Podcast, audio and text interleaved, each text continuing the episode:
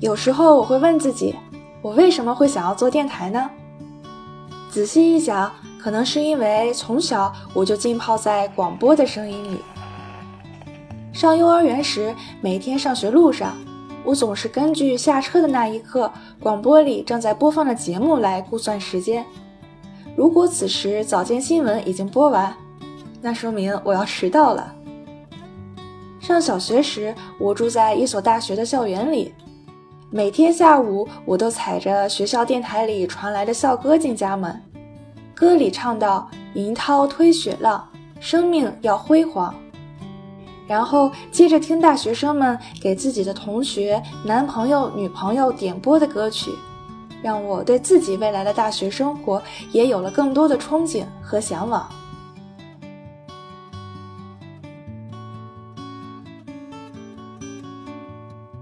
上中学时，我的家离学校很远，那些放学路上难熬的堵车时光，是我们当地电台一档美食探店节目陪我度过的。电波一响，眼前那一望无际的车海，久久不灭的汽车尾灯，摇身一变成了大排档的彩灯，烧烤摊的火焰，还有酒客脸上的红光。前段时间，我突然想起了这一档我十多年前在听的节目，就去搜了搜，发现它居然还在，一直都在，而且这类传统电台节目也已被搬到了互联网上，只要你想听，可以随时随地听，甚至快进或者倍速听。现在的我已经不怎么听广播了，但我会听很多很多的播客，其中有一档几乎在日更的节目。在我的心里，就像曾经那些每天都在线的广播一样。这档节目叫张奥同学，每天听他解读国际新闻和财经资讯，都让我觉得现实生活中世界的各个角落里，无时不在上演比剧还要好追的奇闻异事。所以，是什么样的人可以做到每天有理有据又绘声绘色地说上十分钟呢？又是什么经历让他有了这样的积累和能力呢？认识了主播，也就是张奥同学本人之后，我才知道他曾经正是一名广播记者，同时也担任几档电台节目的主播，也算是个老播客人了。而他却选择在自己职业的巅峰期告别工作，赴美留学。虽然离开了电台。这些年来，他却仍然在做着有如电台一般的事情，让他的听众能一直跟随着他，倾听全球。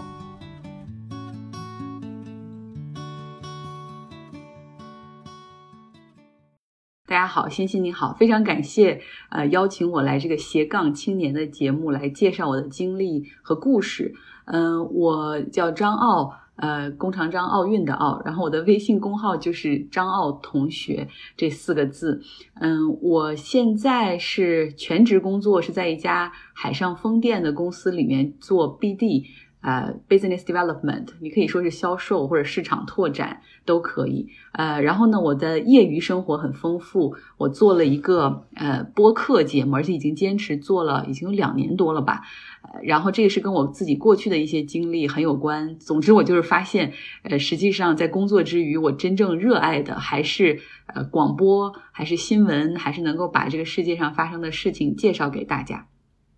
所以，奥姐，你之前是在电台工作是吧？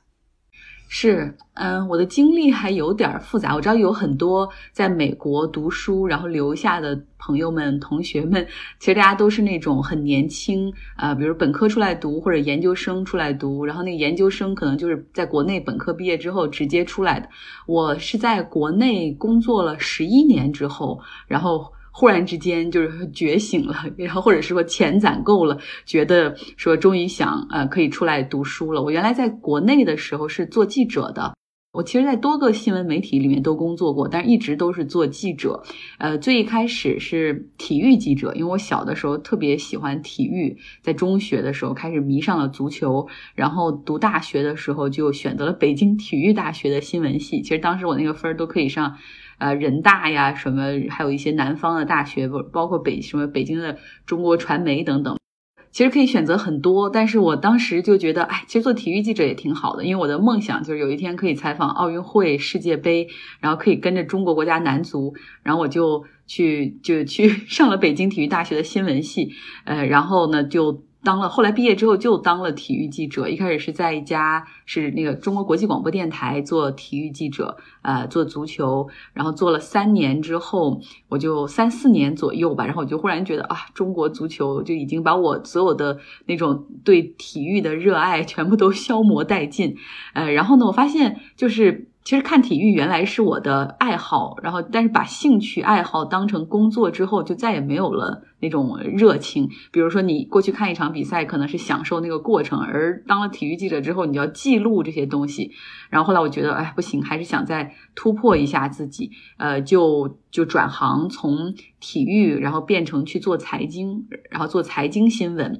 呃，然后忽然之间就会觉得世界不一样了。原来对我来说，每一天好像这一周最重要的就是那几场比赛，好像其他的事情都无所谓，呃，然后你说比赛之后关注这个球员们当时在想些什么，那临门那一脚你到底是你觉得错错在哪儿？其实现在想想都是挺无意义的一些问题。那做了财经记者之后，就发现哦，其实这个世界的运转中有更多的东西去值得关注。然后我在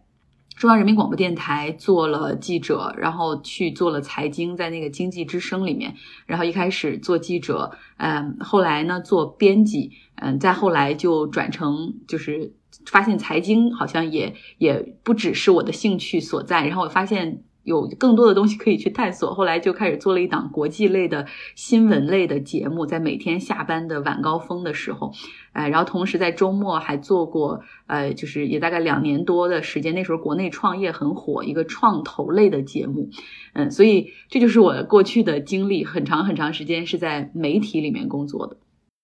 哎，那你当时是只需要负责采访写稿，还是也要做播音的工作？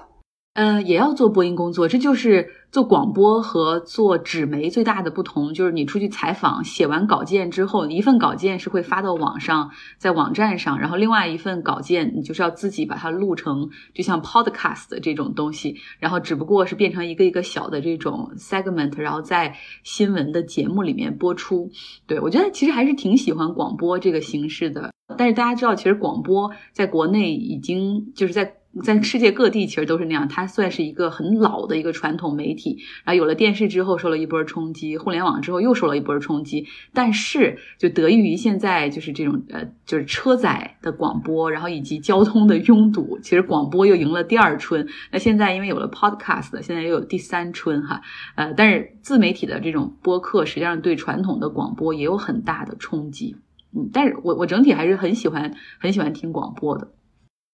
哎，那你当时大概知道自己的听众是一群什么样的人吗？他们会给 会给电台主播写信吗？会，呃，做体育的时候，其实你更知道你的受众是什么样的人，因为做体育的时候，其实是有那种互动平台。呃，我们也有除了出去采访之外，我们平时也会上那个自己的电台里面的那个节目，叫《巅峰体坛》之类的。然后我记得当时。最明显，其实我不是篮球记者，但有的时候也不得不去点评一些篮球比赛。然后那个时候就因为批评过姚明之后，就引发了大量的人到那个平台上去吐槽我。然后那个就是说我完全不懂，呃，我承认我是不懂，但是，但但是就是看到那样山呼海啸般的，然后又因为你是一个女记者，他们就会说你其实根本就不懂体育，你凭什么在这儿去点评这个？呃，当时还觉得挺有挫败感。就是已经开始人身攻击的非常直接的反馈，呃，是后面做其他记者的时候体会不到的，嗯，但是那个时候是是比较明显的。做做体育记者，呃，那后面做财经记者的时候。受众其实我大概知道是一些对嗯金融啊、财经啊、产业经济新闻啊，或者是一些国家政策比较感兴趣的这些人。我们也都做过这种用户画像的市场调查，大概以男性居多，呃，然后呃就是还是一二线城市的这种听众为主，因为当时这个广播也都是全国覆盖的，所以大概有一个。整体的印象，然后后面做国际新闻也是，就是我其实一直选择的这个呃各种各样的方向，包括我现在做的这个新闻播客，也都是男性听众偏多，然后这是一个很有很有意思的现象，因为可能可能男性会对呃这个国际时事、地缘政治，然后包括财经，然后包括我现在可能还会涉及一些历史，可能会对这些比女性要更加敏感一点吧，然后并且更加有有有有自己的这种呃愿意去去追逐这样的新闻。明白？哎，奥姐，你这个非常标准的电台音是天生的，还是当时有练过？我是哈尔滨人，所以我应该普通话还可以。我自认为的，我们东北人自认为自己的普通话都挺好的。但是我到北京读了大学之后，因为宿舍里就是天南海北哪儿的人都有，然后我就发现我每次讲话越到激动的时候，大家越会笑，就是。你不能说叫笑话我，但是他们会觉得我说话很搞笑。然后呢，后来那个时候才发现，哦，原来东北口音，呃，是是我也是有东北口音的，就不像我以前想的，可能哈尔滨人的东北口音就是呃已经很轻，远比辽宁那边要强很多。但是实际上不是这样。比如说我们形容一些东西的时候，会喜欢加一些拟声词，比如说这个风刮的呼啦呼啦的，然后什么这个车嗖嗖的就过来了，就喜欢加这样的东西。后来我就慢慢的去改，然后进入电台之后，那就就其实大家嗯各种各样的口音哪儿都有。就其实我最后才发现，只要你不是自己做新闻主播的话，因为那个可能需要什么呃一级什么一甲，就是那种普通话一甲考试通过。那其他的记者其实大家都是有各地方言口音，其实是无所谓的。然后像我在那个一甲考试里面，我也没有考过，其实我好像是二乙，但是最后因为在电台的工作之中。嗯，其实就是因为我比较喜欢喜欢创新，比如我会跟领导说，我本来是记者嘛，然后我说我想做编辑，然后我想做一档什么什么样的节目，然后他们也会觉得哦可以，呃，然后呢我又说，因为我我不想只做自己写稿，然后让主持人去发挥，因为这个节目我还是希望有自己的一些把控，然后那就很好，就是领导就会同意说，那你去。自己编自己播，但是同时要给你配一个主持人，等于说是有一个人帮助我去操那个台子，因为那个电台的那个直播的平台是有很多的那种按键，所以说有有人来帮助我，同时有一个搭档，这样我就慢慢的从编辑，然后记者，然后到有了一个自己一个小时的完整的节目，嗯，那我就觉得就是其实。你你知道，因为我们并不是受这种科班的主持人的这种训练，其实也有好处。做就是那种从广院毕业的、中央传媒大学、中国传媒大学毕业的那些人，他们都有很很强的那种表达欲和表现欲，反倒不愿意去听别人怎么说。所以，我们以前做那种跟企业家或者是创业者的那种访谈里面，你就会发现，就是真正的科班的主持人，他们很喜欢去抢话，但是我就更喜欢去。抛出问题，然后更多的听他们去讲，所以这是可能我主持风格里面很不一样的。嗯，就我大概知道为什么你现在可以做到每天日更，而且质量特别高，因为你之前每天都要做一个小时的节目，所以现在每天十分钟就是小菜一碟。对，现在确实十分钟的节目，其实有时候觉得说好做也好做，因为其实只要找到一个事件的话。把这个事儿讲清楚，十分钟那是很容易把这个时间撑过的。但是最怕的就是这一天的新闻都没有什么特别大的。但是就我在选新闻的过程之中，我自己也会很迷茫，会花好多时间，然后最后就。很多新闻可能都是三分钟，三分钟，最后可能要四个新闻左右才拼凑成十分钟左右的一个节目，呃，但是在过去在电台有一点不一样，就是跟现在有点不一样，就是过去你我在那样的一个平台上嘛，其实我们是有很多的嘉宾和资源的库，比如说我一天我可能只要讲五个新闻，然后这五个新闻我都可以通过。比如说，不是我去嗯做做功课，而是我会请这个行业里面特别专业的呃这个方面的专家，然后去跟我们连线的形式去讲。比如说，我到讲今年今天美联储讲了什么东西的时候，我会连线呃中国银行的那个做外汇的部门，因为他们就会关注美联储的这些东西，由他们来分析。所以那也是一个我不停学习的一个过程。呃，然后同时就是我学习了，然后其 实把它再剪辑出来，然后让大家也能够听到。嗯，那个时候是是这样的一个状态，但是现在就完全是靠自己，也没有办法再去麻烦过去的那些朋友，就为我自己的小播客去贡献。所以我更多的就是我选好新闻之后，然后我自己去去研究，然后去去尽可能的吧，就是呃去讲一些好像大家不太知道的冷知识啊，或者是去做一些分析，也挺有意思的。其实以前我只是在国内炒股。呃，因为你知道做财经记者可能都要炒点股，然后才能够有对这个资本市场更有关注和感觉。然后我到国外之后，其实美国市场我原来是不看的，呃，但是但是后来就是觉得说，其实我有我有一个哦，对，跟你说，其实有的时候我还会去不停的在美国的旅游的时候，我还会约听众，就是约我的听友见面，然后一起吃饭，然后去了解他们，然后去听听他们的反馈。然后有一个女孩就告诉我说，她说她觉得。最好的播客不仅是让大家能够长知识，还能够赚钱。然后我说哦，对对对。然后我就想，那我怎么样帮大家能够赚点钱呢？然后我就想，那我自己先投资试一试，然后在这个投资的过程中去找点感觉。因为一旦我投资了的话，我可能就会更加关注这个领域，所以就会每天都会有一点。所以你看，这样通过自己去交学费的形式，然后去把注意力更多的去转移到这个资本市场，从而把更多的信息带给大家。嗯，哎，奥姐，你现在的听众都是新听众，还是当年你在做电台的时候那些老粉丝一直追随着你？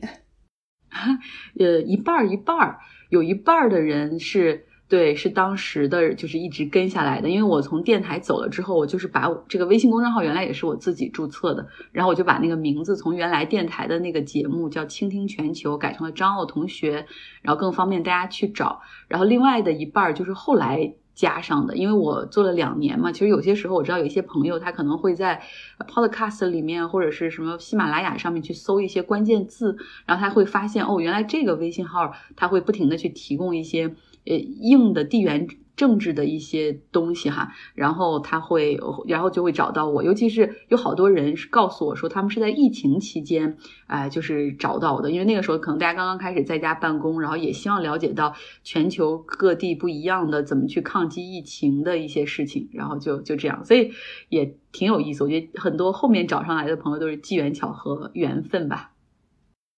我现在是每天睡前的时候，我要刷一下小宇宙，看看张奥同学有没有更新。如果没有更新，我想，奥姐是不是又说了什么敏感话题？这期节目，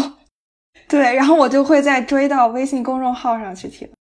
嗯，对，就是这样。因为现在，嗯，大家知道，在国外嘛，它强调的是一个。呃，自由言论权就是嗯，大家都是可以自己去去做自己的自媒体啊什么。但是在国内，它强调的是新闻采编权，就是说有一些话题你是没有这个新闻资质的话是不能够做的，比如说像国际时事。呃，他们现在认为，就政所谓就是 politics 已经是不能够，就是你普通人是不能够去点评这些东西的了。然后，其实我是尽量避开国内国内的事儿，我很少谈，也不怎么谈。然后，一般都是讲国际新闻，然后也避开会跟比如中国有关系的这些，就纯讲国外。但是现在也受到越来越多的限制。然后现在又出来一个规定，就是说，嗯，没有就是没有财经采编资质的这种个人。也不能够。然后前一段时间我看那个是中宣部吗还是什么，他们公布了一个到底是哪些机构有新闻采编。然后你看他们的标题还写着说，大概几千家机构都有这种新闻采编权。但是你点进去一看，就全部都是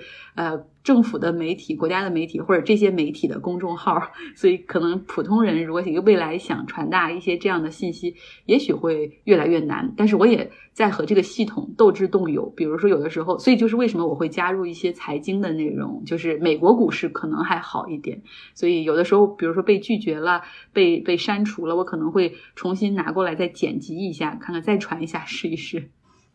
嗯，而且其实我还蛮喜欢你穿插其中的一些小故事，还有小心得的分享。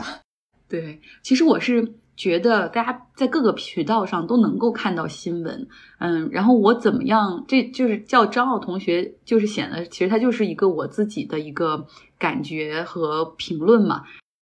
我是觉得在中间也希望给大家讲一些我在这边的故事，然后在这边的一些观察，因为可能我到美国没有你们长，也只有个三四年的时间，所以有些时候看一些东西还挺新鲜的，也会希望分享给国内的朋友。嗯，因为我知道在疫情之前，很多人他还是有渠道可以来旅游，然后去。看到世界各地的真正的情况，然后现在因为疫情，然后这种旅游是不太可能了。但是我还是希望能够通过自己的观察和讲述，让大家知道哦，这世界还是圆的，呃，并不像新闻中就是那种官方新闻中报道的只有对立哈，实际上还是有很多 compassion，大家都是呃去嗯百姓就是民间的很多还是有那种 compassion 在的。嗯。对，然后我还想回到，就是你之前做的在电台做的那些节目，当时你是做一些财经新闻，然后还有一档创业者的采访节目，就很想问，嗯，有有没有哪一个新闻事件让你印象特别深刻？然后有没有哪一个创业者让你就是特别钦佩的那种？嗯，新闻事件。有很多，其实我自己以前还采访过，就写过那种调查类的报道，然后还把。一些人送到了监狱里面去，然后我就我就不讲了，我怕你这个节目就 播不出去了。呃，然后但是那种作为这整个这种，就是通过一篇报道，然后最后引发了很多的关注，包括还有什么中纪委的批示，然后又又就是你知道，一般其实广播媒体没有那么大的影响力，就是说一般都是像那种就是纸媒，它实际上更有影响力。但是那一次的报道却是我们先报出来的，就是我先报出来的，然后又又有其他。的就像新新华社又接着我们这个写评论啊等等，所以那次是还让我拿了中国新闻奖之类的，所以我那次觉得是我自己参与其中的这种大的新闻事件。嗯，然后呃还有很多那个时候做记者的时候是其实是最辛苦的，因为你永远不知道这一天还会发生什么事情。我们因为是广播电台嘛，我们的做的那个稿件其实首发都会在第二天早上的新闻里面，那就意味着说。这一天晚上发生什么？只要是我值班的话，比如说我出外出去外采的那些，那就是固定的。但是如果说，比如说有一天好像诺基亚宣布啊，也比如说要破产了，要快要破产了这样的新闻，呃，说到这儿你就知道我们年龄的代沟有多大了吧？听到你们，所以就就像这种，他比如说是夜里可能十点，就是北京时间十点钟临时突发的，那你也要马上瞬间想办法去联系人采访。然后其实有的时候就会觉得，嗯，做记者那个那些年，我真的觉得颈椎、什么腰椎，还有这个什么肩膀都有很多的这种腰，就是劳损在。嗯，那些辛苦哈，伴随着那些大事件，呃，还是让人印象很深刻的。嗯，然后呢，做创业节目的时候，其实我跟你说。百分之百百不能百分之百分之九十九的最后我采访的那个创业项目，其实最后都是有他们有辉煌过，但是很多最后就就没了，就死掉了。其实这也是符合整个创投圈的一个情况。让我最印象深刻的一对创业者，嗯，他们俩那时候是是哥伦比亚大学毕业的，然后两个人在亚马逊工作的一对夫妻。然后呢，他们就是说。呃，在这个华盛顿州啊，西雅图那个附近住，然后亚马逊，然后也有期权。但亚马逊那个时候的股价可能是一一千多美元左右，还不是现在的三千多美元。然后他们就是说，感觉在那儿生活太安逸了，把周边所有能去的国家公园都去了，能爬的所有山都爬了。然后那个时候就看着朋友圈里每天他们那些同龄人，以前大学的同学啊，然后或者是回国创业的一些人，就是又融资了几千万、几百万，然后。两个人就受到了这种创业氛围的感召，然后就回到了国内去，然后那个日子别提过得有多么的辛苦，然后折腾一个创业项目。那那两那一对创业者是让我印象最深刻的。还有就是像我采访创业的时候，包括那个时候，就像 TikTok、抖音啊、字节跳动的那个张一鸣也都才刚刚起来，我们也采访过他，所以其实。其实有人说我是错过了机会，像我的有一些听众就经常说说，你看那个摩拜单车的那个 co-founder 那个女创始人不是也是记者嘛？然后后来就是觉得啊，自己采访这么多创业，为什么不自己去创业？然后就说我错失了机会，因为确实认识很多就是创投圈里的基金也好，或者是这种大牛的创业者也好啊，但是我还就真的没想过自己去创业，因为做记者，你知道他。最后会培养你有一种 critical thinking，就变成了后面就变成了一种批判思维，就是你看什么东西都会先想它怎么会哪儿会不成哈，就是会有很多的这种减号在，所以也是有点可惜。哎，那这个有没有培养你的荐股眼光？没有，没有。我之前不是买了一个什么股票叫 Rivian，就是那个也是一个电动车啊。结果自从我买进去以后，就咚咚咚咚，已经后来被我割肉了。呃，就所以我不行。其实，在在选股这方面还真不太行。嗯，哎，你当时是不是还去过非洲啊？嗯。看来你是做了不少功课哈，对我就是在，对我在这个电台的时候，呃，去了一次非洲，然后去了非洲五个国家啊采访，嗯，让我觉得很好，就是因为我以前也出国采访，但是从来没有在一个就是在国外待过一个多月的时候，而且那一个多月的时间是五个国家不同的城市来回的走，然后觉得哎，世界。虽然说以前在嗯在电视上看很多什么纪录片、书、电影，但是只有你真正到了那片土地上的时候，才能够去去验证，呃，到底是一种什么样的生活，到底是什么造就了这片土地上所发生的事情。比如说像津巴布韦，它的通货膨胀怎么可以那么高？然后这个国家的这个货币啊发了废，废了发，现在只能用美元，然后他们的美元，因因为他们自己没有美元的发行权，也没有这种造币权，所以他们用的都是呃多少代传下来的那个美元，都都都已经破旧到不行，而且有些因为太脏了，还会弄到洗衣机里去洗，然后再晒再用。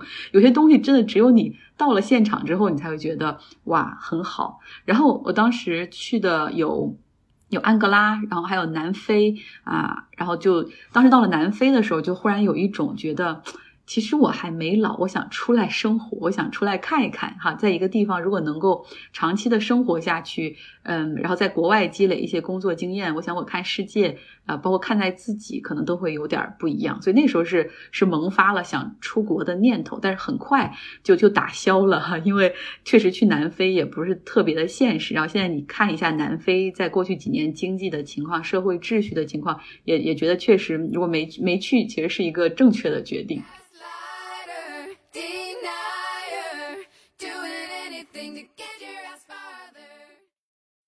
嗯，哎，但这个经历还是在你心里埋下了一个种子，所以后来还是到美国这边继续又读书了。呃，不瞒你说，其实我。从小就还一直挺想出来看看读书的，但是因为家庭条件确实不太允许。嗯，其实，在初中的时候，我们那儿就有很多同学，比如去新西兰呐、澳大利亚，当时我就很想，然后但是不不可能实现。然后上大学之后，我也想说在大学里面啊读书，然后就后面去在国外读一个研究生。主要听说好像很多东西是可以有奖学金的，不一定要家长出很多钱。呃，然后就考了，那个时候就。哎呀，就 GRE 就是实在是复习不下去，考了一次托福，因为我我为了省钱，我也没有报班，就是完全是自学了一段时间，然后考的也不理想，这个事儿就后来又因为找工作比较顺利，又干了自己想干的事儿，就搁置下来了。然后后面一直做记者，做记者也觉得好像就应该理所应当的继续在国内待下去。嗯，而且工作也比较稳定，然后也比较这个是是虽然赚的不是很多，但是也比较是就是算是是有有一定的社会地位，有话语权，然后嗯，社会资源什么的都挺好，然后包括家庭啊什么的都已经在国内安定下来了。呃，但是后来我到了就是呃一八年左右的时候，一七年其实左右的时候，我就觉得说。呃，是因为这样，是因为我有一个朋友，他的她的丈夫其实也一直都特别想出国，很有想想想去学一个那个厨师蓝带。然后我们每次吃饭的时候，他也是哎高谈阔论的谈，然后呃我也是聊，我说我也想去国外读书等等。然后这时候这个这个我那个朋友就说说你们俩能不能别说了，说你们能不能你们俩连雅思或者托福都没考，你们就每天在这就空谈有什么意义？然后后来我就想说，是啊，就是为什么我想了这么多，就到现。在后面就不行动了呢，然后我就开始在工作业余时间，然后开始说那就考一个雅思试一试吧。然后，然后那个时候因为其实工作也挺忙的，我住的和呃住在望京，然后工作在北京的那个复兴门，北京的交通又很堵，所以每天差不多七点左右出门，晚上差不多其实四五点下班，但是回到家也差不多快七点了。然后我就每天早上起来学习。呃，大概可能五点半起来，然后复习复习，看一看，然后做做题，然后到晚上的时候可能九点，然后再学到学一个小时到十点钟。后来就这样就就考了一次雅思，结果考的还还挺好的，就是嗯，就是考了几个七，四个七，还是有一个八，还是怎么样，反正就觉得够了这个够了这个水平了。然后我就开始琢磨着要申请一下。然后那个时候在工作上呢，也觉得。遇到了也不是不是瓶颈，其实我觉得我已经到了我职业生涯的顶峰，因为那个时候我是一个人，但是我有两档不同的节目，一个是这个创业节目，它是一个周播的，然后另外一个是这个国际新闻类的节目，就是你在那种中央大台的那个里面。你是知道的，就是你不可能一个人去掌握这么多资源，有一天他们一定会 一点一点把你从这个就是比如有你的风格不受喜欢啦，或者是因为我平时和领导就是吵的太多。比如有一些什么东西不能报，然后我认为是可以的，所以我觉得有一天我一定会，就很多就是会会走下坡路，这个一定是已经是到了一个顶峰，所以我就觉得那就好吧，就就申请，然后出国。那个时候选看的更多的是说，呃，比如专业应该选什么。当时有两个，就是一个是。我我真的比较感兴趣的，比如说就是政治，因为我后面做国际新闻，对对 political science politics 这些东西比较感兴趣。呃，然后还有一个就是做新闻的老本行，因为你知道写什么申请信的时候，这个好像就更 make sense。但是我后来想了一下，我都做了这么多年，我不可能说在国外学了一个这个，我最后还要回国去做记者。后来想说，那就 follow your heart，然后去学学政策、学政治吧。呃，但是事实其实是证明，在你也知道，在美国其实这个也不是那么好找工作的。但是我觉得，我我觉得我自己到后面其实已经做出一些选择的时候，已经不太考虑后果了，就是觉得说，好吧，就出去呃读书一年，给自己充电，然后过一过。呃，就是想象中的那种在海外生活，就生活在别处的感觉，然后学自己没有学过的东西，哈，去开拓视野，就不要在乎这一年，然后你的成绩会怎么样，或者也不要在乎啊，最后你找的工作是是怎么样，反正就是这一年就是尽兴就好。所以我来美国，当时也就是觉得好像只会在这儿待待一年，呃，然后这也是我跟我家人说的，但是后来就一年变成了现在的一个情况。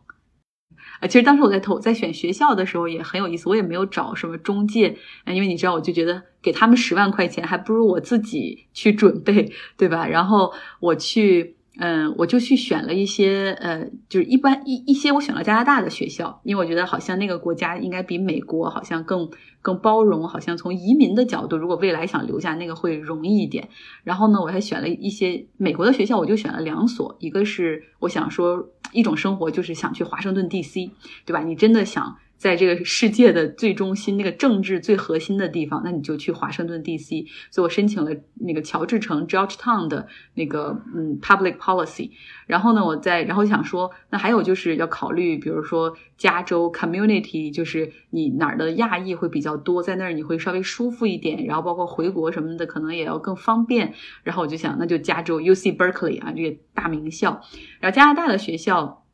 我也选了几个啊，比如说温哥华的、多伦多的，还有 McGill，就是在蒙呃在魁北克的。然后，但是最有意思的是，加拿大的学校全部都拒绝了我，然后美国的学校都给了我 offer，所以，所以我觉得这个真的是很讽刺。就是嗯，然后后来就想，那就没得选，就就在这个美国这两所学校里面选。然后 Georgetown 当时还给了我一个奖学金，但是也不是很多了。后来我就想了一下。好像还是 Berkeley 要一个是在就是名声要更大一点儿，然后另外可能考虑到这这边有很多科技类的公司，也许就是硅谷，因为我以前报道创投嘛，可能我也是真正很希望了解的，所以最后就来了 Berkeley。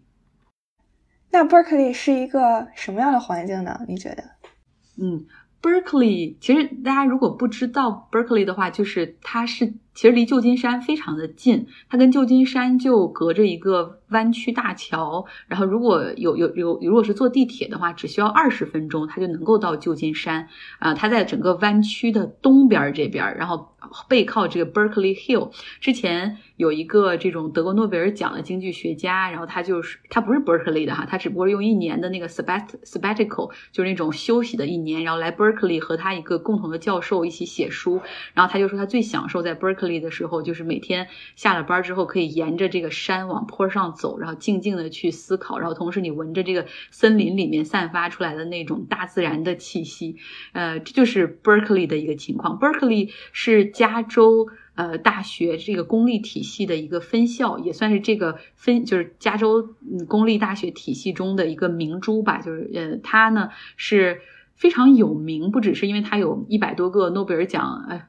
就是一百，就是一百左右的这个诺贝尔奖的得主，然后更多的是他在在意识形态这方面，其实是奠定了美国左翼的一个基础。呃，大家如果有人了解民权运动的话，就是在六七十年代美国。就是他为了反对那种种族歧视啊、性别歧视，为了争取更多的公平的时候，整个在。U C Berkeley 这边是一个大本营，然后包括学生们也积极的去去争取这种言论自由的权利，因为那个时候好像学校是不允许学，一开始学校是在七十年代的时候是不允许学生去参与一些游行抗议，然后这个 U C Berkeley 的学生就开始去去抗议，然后去去闹，然后最后让这个校一个校长辞职，然后同时嗯把这个整个学校的这个风气就变得特别的自由，所以现在 U C Berkeley 也是。这种自由派的代表，呃，在这个学校里面，像我们在课程中就很快就就奠定了这样的一个价值观。然后，其实我以前在国内的时候，我并不知道自己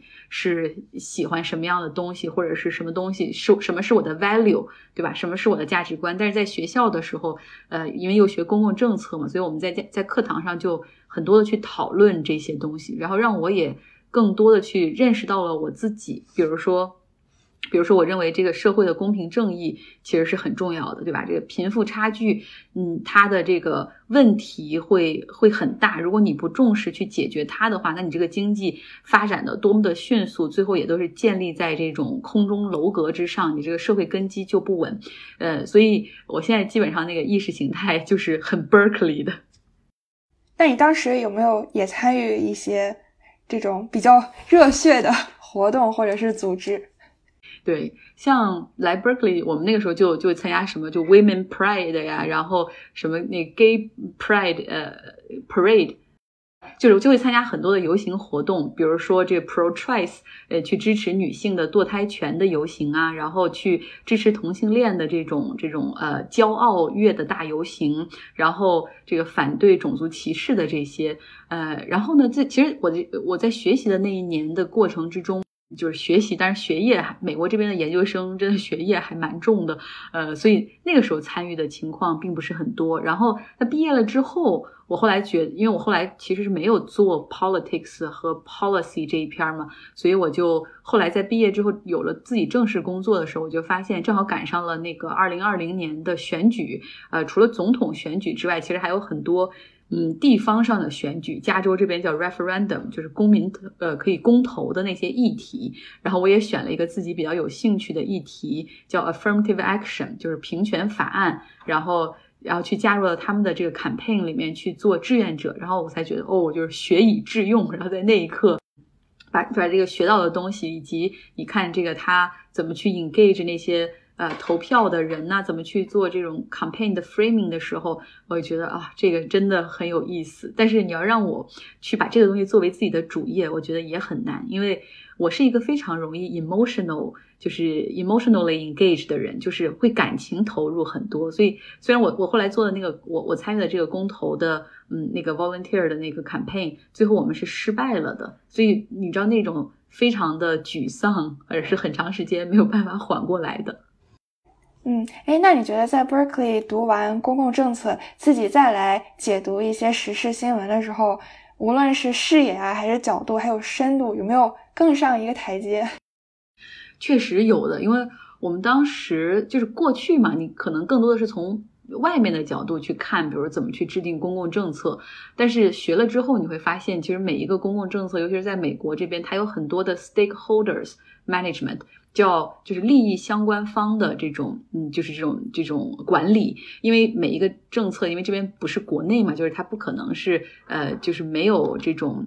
就是 engagement 的时候，就可以直接让所有人都按照那个一个要求去做，所以好像对这个就更多理解，而且你知道在 Berkeley 这边的 policy。的这种课程，我原来以为可能更多的是真的去，比如说讲这个案例哈。当然我们也有这种，就像那个 case study，就是案例学习。但是其实更多的是数据 statistics 统计学。其实现在公共政策的决策很多都是建立在一些数据上面了。就是你你要想给你的这个。比如说，因为我们很多的同学毕业之后，他都会去做 policy analysis，就是去做这个政策分析。你最后用什么东西说话？你你列出五条原因，但是也不如给出一个数据图表，然后来来给出一些真实的这种叫 evidence 一些证据要更好。所以，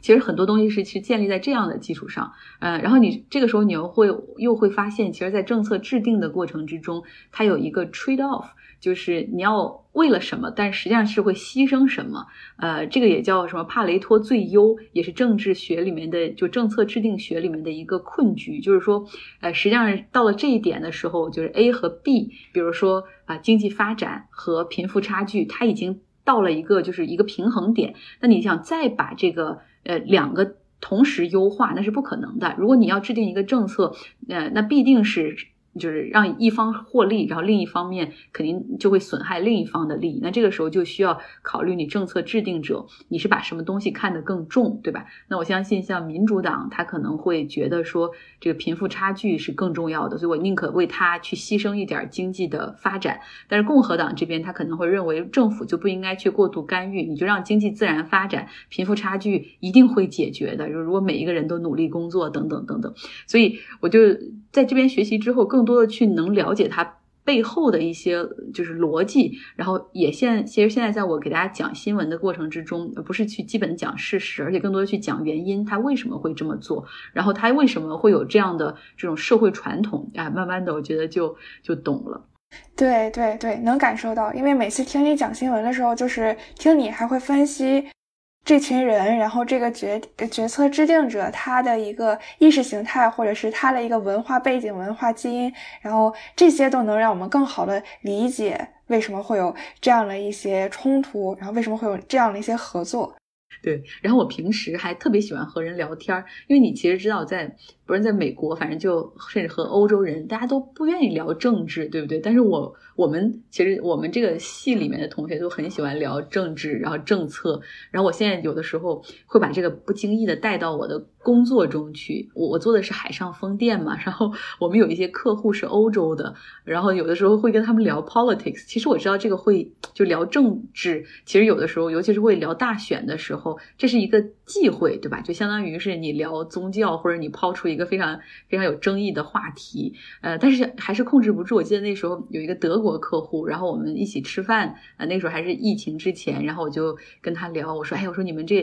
前两天的这个地方选举，你们那个极端党派就是极右翼的党派 AFD 啊，然后我说现在他居然能获得那么多席位，那个人表示非常惊讶。首先他觉得。你怎么会问我这个问题？你知道，在德国最好的朋友之间，好像也就是就不太愿意分享我到底把这个票投给了哪个党派。然后第二个就是，第二个就是你居然这么了解这个，连德国地方选举的情况你都知道，他会觉得很诧异。对，所以我觉得很有意思。你知道，有的时候我们在工作的过程之中，就大家有时候也会聊天嘛。像有时候他就会，大家就会说，每个人就会说说你自己到底有什么样的兴趣爱好。然后同事们的兴趣爱好很多是冲浪啊，什么滑板、滑雪，呃，就是都是什么瑜伽，都是和体育有关，跑步。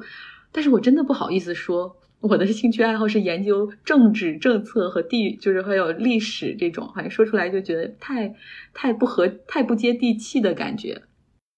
那他们知道你在做播客吗？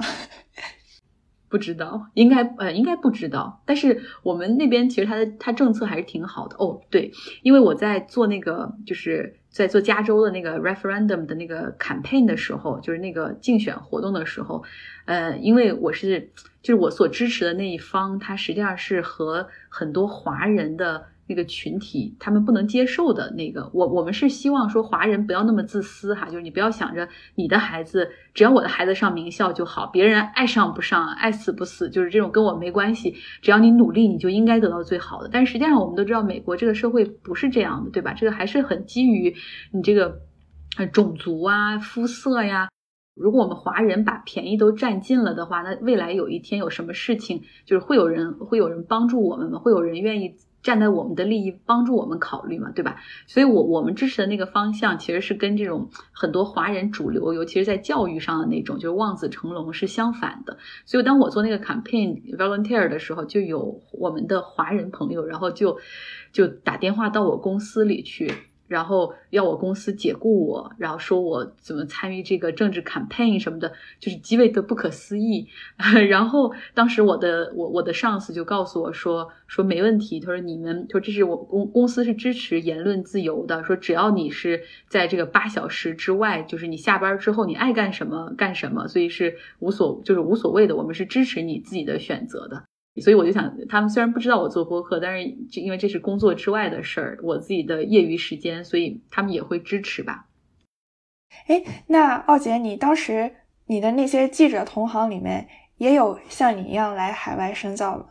的人吗？就这样的人多吗？嗯，也有，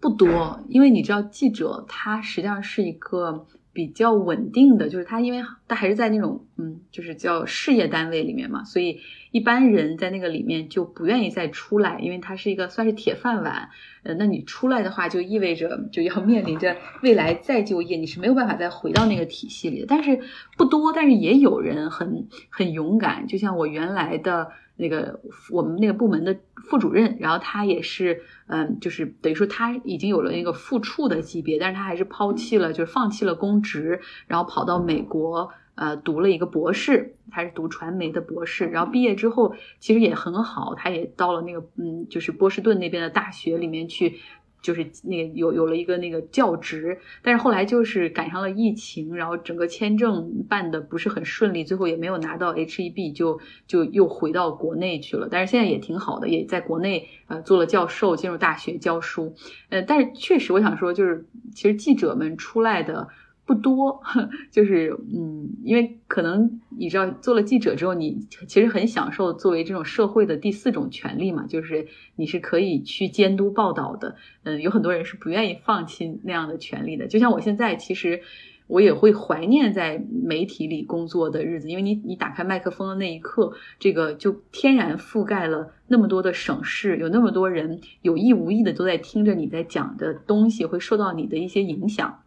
对吧？比如说我以前在做节目的时候，我就会很多的去强调气候变化，然后要强调环保，然后就是去给大家去灌输一些概念，还有就是说要强调，就是你知道国内其实因为我们是一个。单一的这种算是种族的一个国家，其实对于种族歧视这个东西，大家是非常不在意的。你经常可以听到那些体育解说员就直接说：“啊，这个人的扣篮太像大猩猩了。”这种这种极为就是侮辱别人种族的这种话，其实这都是我们社会中的一种就是无意识的一种一种东西。所以，我我在我当时的节目中，就真的是你一开麦克风，你就可以去传递很多真真正正的，就是你觉得应该去怎么做，有意无意的可以去影响大家。这是我很怀念的。怀念的一些东西啊，但是所以，所以我后来决定说做一个这样的播客，虽然用户群呃增长的非常的缓慢，但是还是可以，就是说让一些人去呃多少的去了解外面在发生的事情，然后打破那种国内的那种 echo chamber，就是你好像总能听到一个声音，听到不同的声音，看到好像不同的角度的世界。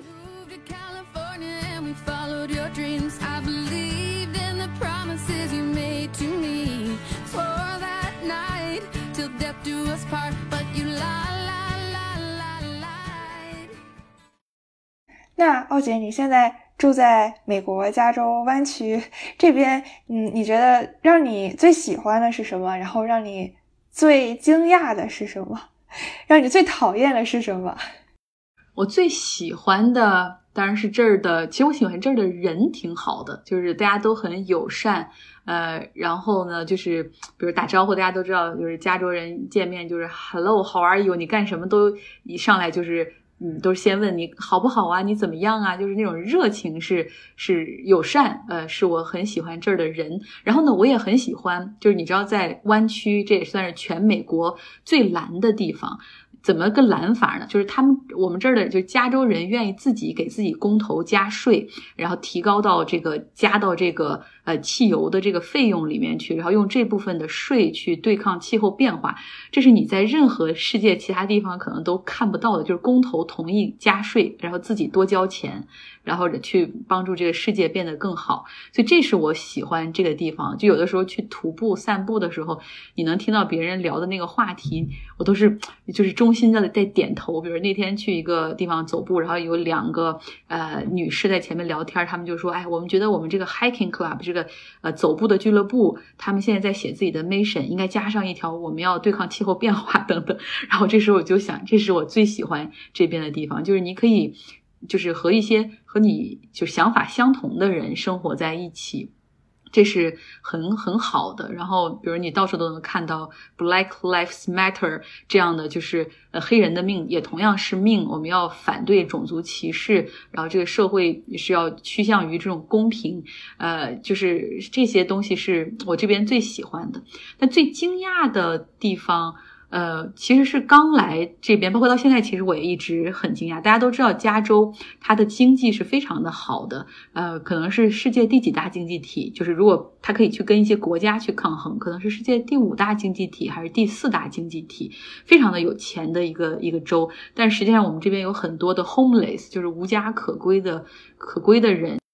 这些是让你觉得很惊讶的。然后你平时如果我因为我有的时候会看一下。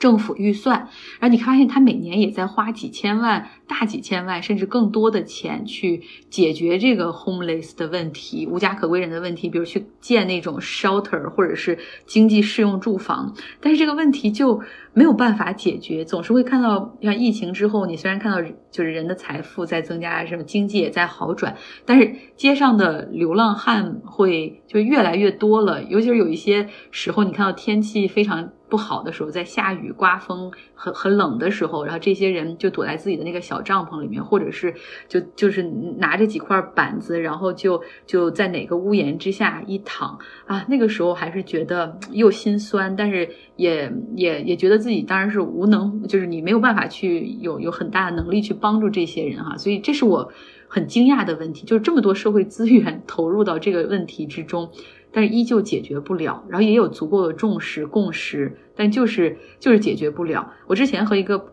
就是做呃做这种 homeless shelter 的，就是这种呃地方的这种 non-profit 的一些非盈利组织的朋友聊过，他说你知道吗？就是因为成本太贵了，嗯，就是盖一个可能有三十个房间的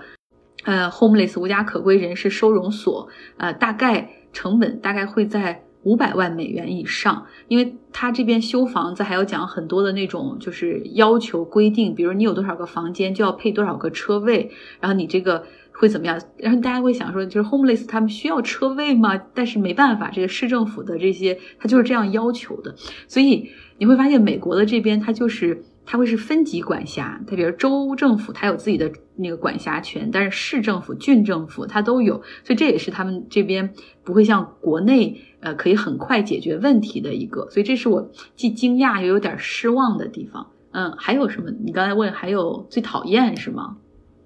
讨厌的地方就是有的时候会，其实大家都知道，美国这边治安肯定没有国内好嘛，对吧？其实我比较讨厌的。然 后这个问题还真的挺难的，最讨厌的地方，你你最讨厌什么呀？应该也和这个治安有关吧，就是不能不能三更半夜还在街上压马路。对，这个是比较对我现在也是最讨厌的地方，可能就是持枪吧。我觉得这个社会因为有太多人有枪了，所以你会觉得就是有的时候不安全，对吧？然后比如说很晚，呃，我大概。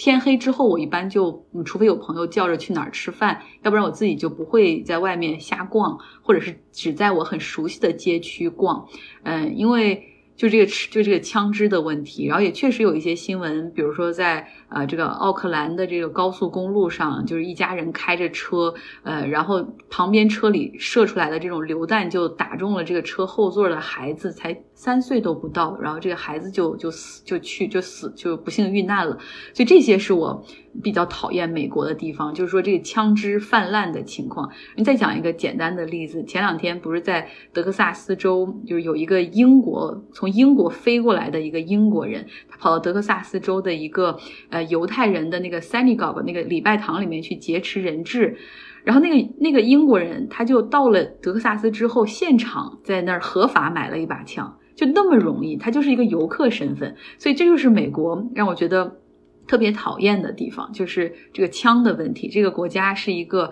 呃卖枪的店比这个国家的麦当劳啊还要那个网点布的还要多的的这么一个地方，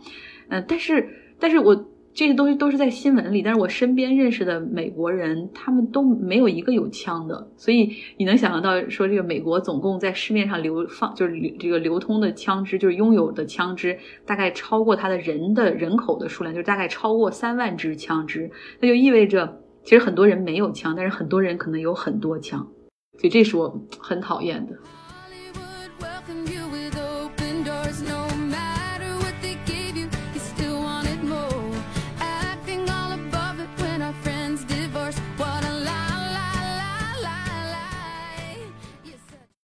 那接下来想和奥姐聊一聊你的本职工作。你刚刚提到你现在是在一个做海上风电的公司做 business development，对吧？因为觉得从记者然后再到海上风电，感觉这个转变有点大。但刚刚听你讲，我在想是不是因为你之前在。报道新闻，然后包括学习公公共政策的时候，接触到了一些和这种气候变化、新能源相关的一些一些事件和话题，然后所以让你自己也对这个领域特别的感兴趣。嗯。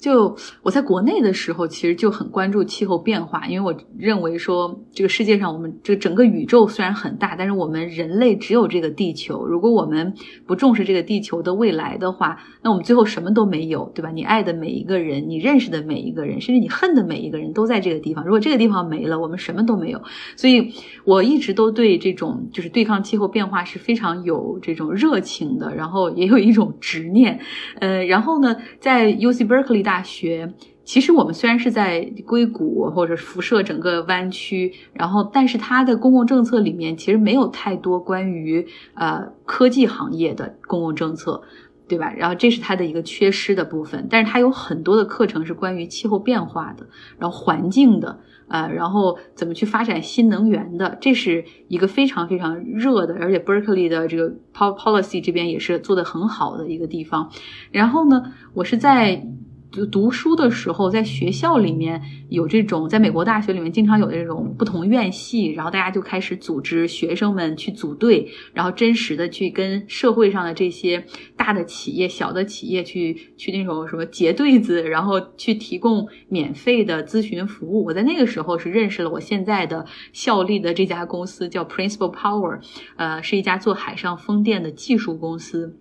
它是，嗯，海上风电大家都知道，就是那种呃风车，然后在海上利用海风发电。因为海上的风会比陆地上的风要快很多，而且你在陆地上做这个风场的话，它实际上有土地的限制，然后它实际上因为那个风机还会发出一点噪音，所以其实还有它规模的一个限制。那在海上风速更好，然后在这个这个区域也更加宽广，所以特别适合做呃风电的发电。然后呢，这海上风电的发电，它。实际上是有不同的技术形式的，就水比较浅，大概六十米以下的，嗯，这种水域，它实际上是可以用，呃，就是那种就固定式的，它就是一根桩子打到海底，然后呢，呃，你就其实就是这样一个建筑，然后上面就是风机发电。但是其实有很多的海域，它是。可能八百米、一千米，还有两千米那么深，那那你是没有办法去打这个那么深的一个桩子，也也不安全，也不环保。然后呃，就是没有办法。然后我们这个公司提供的技术呢，就是漂浮式的海上风电，呃，就是这个它这个平台是漂在半半漂在这个海上，一半在海上，一半在海下，它是漂在这个海海上的。然后呢，它会在这个上面有风机，这样去发电。嗯，这个就是对环境也很好，同时也真的可以解决嗯很多地区的海上风电的问题。比如说像像加州、像美国整个西海岸这边，它全部都得用漂浮式，因为它的水太深了。包括夏威夷，然后你包括日本、韩国的海域的很多部分也需要用漂浮式，包括我们中国也是。呃，像广东和福建那边，然后再往那个外面走一走，其实那个地方风很好，但是水很深，就适合这种漂浮式的海上。风电，因为在那个时候给这家公司做这种 consulting，呃，然后就知道他们其实在中国市场上总会收到一些人的这种兴，就是有人会对这个公司很感兴趣，然后他们也对中国市场很感兴趣。然后我那个时候就觉得，其实我原来在采访。国内做财经嘛，所以其实我认识很多人，也就很容易就能够找到一些大的企业，比如像中海油啊，然后什么华电、华能啊这样的大的公司。然后我就说，那我帮你去去介绍一下中国市场的那个客户，然后帮他们去安排一些去中国的行程。后来就这样，然后有保持联系，然后偶尔帮他们一下。在毕业之后，呃，他们就问我说愿不愿意加入他们的公司。然后我当时想，太好了，因为大家知道，其实在美国找工作就是不是说你学。什么？而是看你要认识谁，对吧？就是他们都是比较倾向于雇佣自己已经有一定熟悉的这种，他们认为比较靠谱啊，或者是比较了解你，看看你跟这个企业文化比较匹配的。所以对于很多人在美国的留学生来说，第一份工作其实是挺难的。然后我这个工作的就是来临，我还觉得还是比较比较幸比较幸运的吧。然后就加入了这家公司。嗯，而且感觉海上风电是非常新兴的一个一个方向。那那你觉得你会你是很看好这一种能源形式吗？嗯，我是很看好的。嗯，因为你看，我们现在很多国家，包括中国，都承诺到了二零五零年的时候，我们要实现碳中和，对吧？像美国、欧洲的一些国家承诺的是二零四零年、二零四五年。那你要实行碳中和的话，最后有一天，这种化石能源它一定是要退出历史的舞台的。比如说煤炭，呃，它一个是呃不环保，你排出二氧化碳；另外一个就是它确实，因为它是化石能源，都是那种什么二什么那个白二叠纪的时候。所形成的这种，它有一天一定会被挖完的。所以，我们你不只是为了气候变化，你要去做能源转型，就是你考虑到这个整个能源的可持续性上面，也要去做转型。这个石油也是哈，它实际上是也是对环境的这种伤害呃比较大。但是现在来说，海上风电的价格固定是已经可以做到和天然气发电的价格是一样的了。然后呢，漂浮是，因为我们这个技术形式刚刚起来，还需要一些供应链的整合。然后包括这种制造厂商的一些磨合的情况，所以现在还有点贵。但是预计在未来，呃，五年左右，这个整个的成本会下降百分之七十。那到时候，就像就是这个天呃这个海上风电的这种发电漂浮式的发电，它可能会非常的有竞争力，因为它可以就是把这个风场的规模做到很大很大。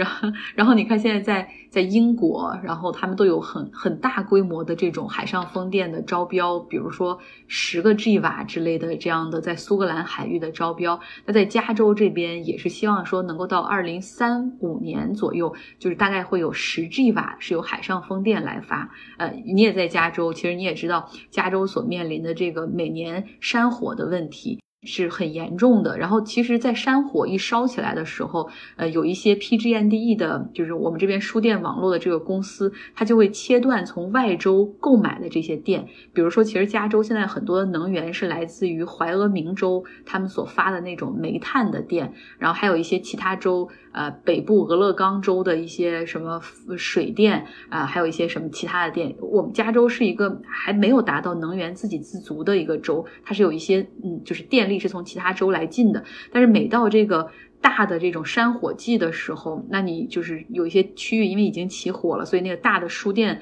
的网络可能就要被切临时切断。或者是有大风的情况下，所以在那个情况下，你会发现，就是加州，你不论怎么考虑，你必须需要有这种海上风电做支持。我们有那么漫长的海岸线，对吧？然后，如果你可以用海用这种风电去进行一部分支持的话，那你就不会面临着整个电网大瘫痪或者是大缺电的一个情况。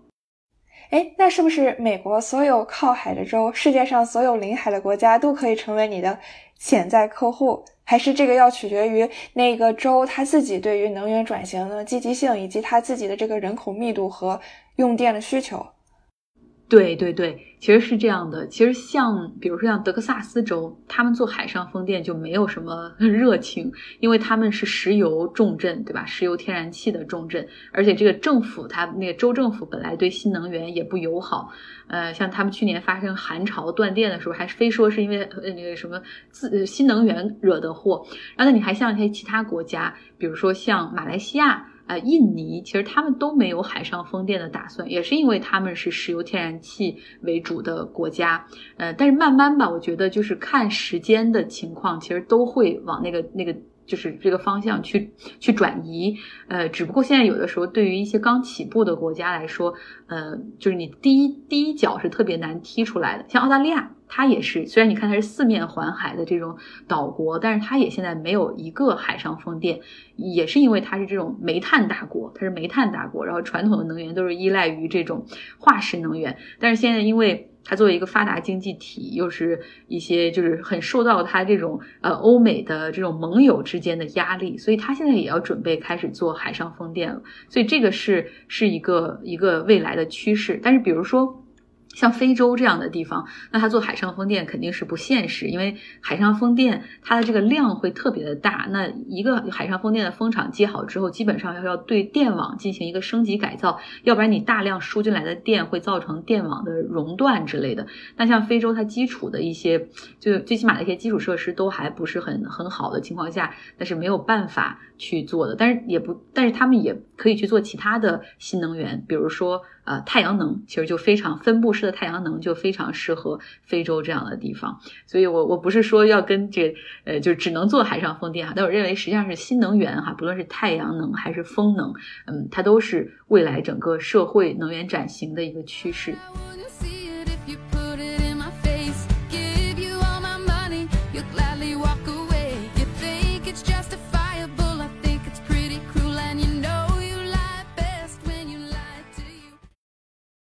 最后，我想让奥姐来说一下，你自己平时都阅读哪一些新闻源、信息源，然后你自己会收听哪一些播客节目，来作为你自己的一个输入。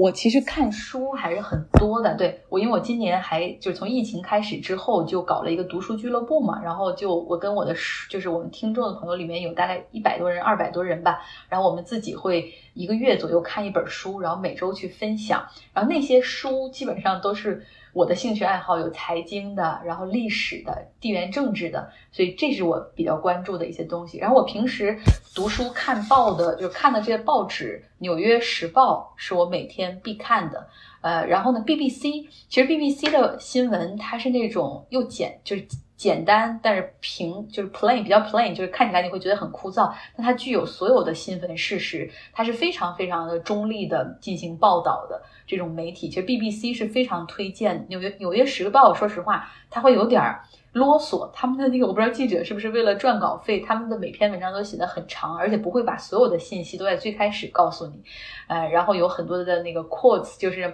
会有人引用这个那个，所以我觉得其实 BBC 很适合大家。呃，然后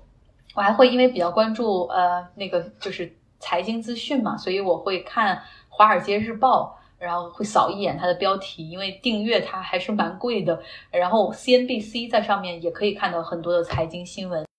其实这些都是讲美国、欧洲的事儿比较多。我同时还会看另外两个新闻网站，一个是 Al Jazeera，就是半岛电视台，卡塔尔的半岛电视台。我我之前也有一段时间在那个地方工作过半年。呃，然后他们的那个地方，对，是我在国内的时候。然后他们的那个新闻呢，就是会。讲穆斯林世界的比较多一点，中东的那边多一点，所以也很对我的平时的这种新闻的以欧美世界为主的会做一个很好的补充。然后另外有的时候我还会看一下法国的那个叫 France 二十四，法国二十四台的那个新闻的网站，它也会有一些欧洲的，呃，包括法国它的一些前殖民地的新闻，它也比较关注，所以就会有一些非洲的还有北非的这种新闻。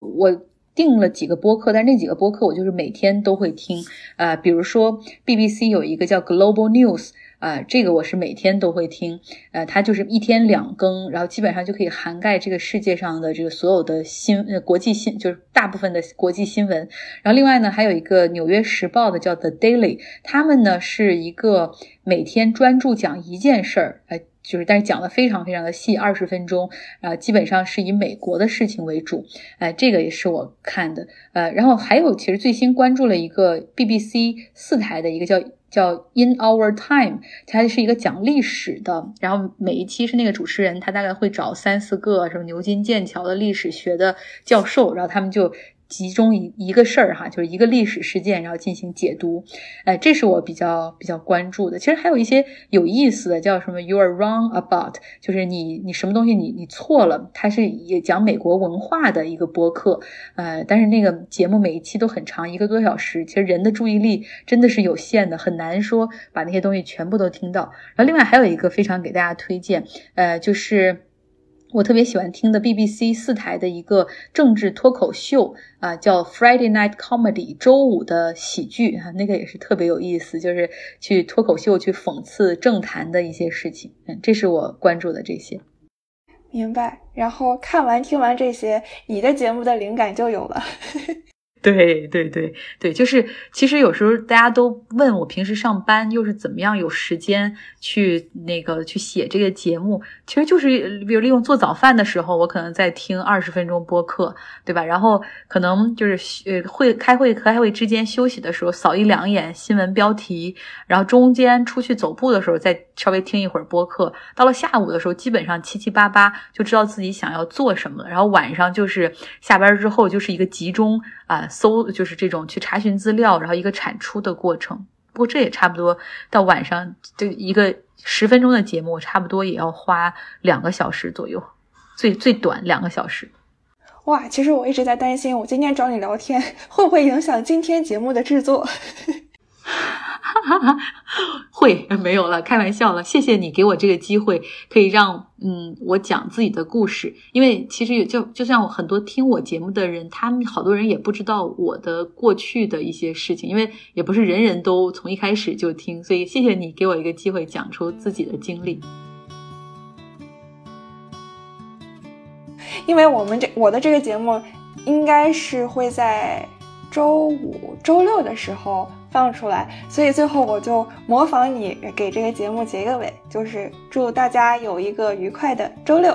那我们也谢谢奥姐，我们最后和听众朋友们说再见，大家拜拜，拜，周末愉快。好啦，这就是本期节目。想要认识更多斜杠青年，欢迎你在小宇宙、喜马拉雅、苹果播客等平台订阅关注斜杠青年研究所，也欢迎你把这档节目推荐给你的朋友。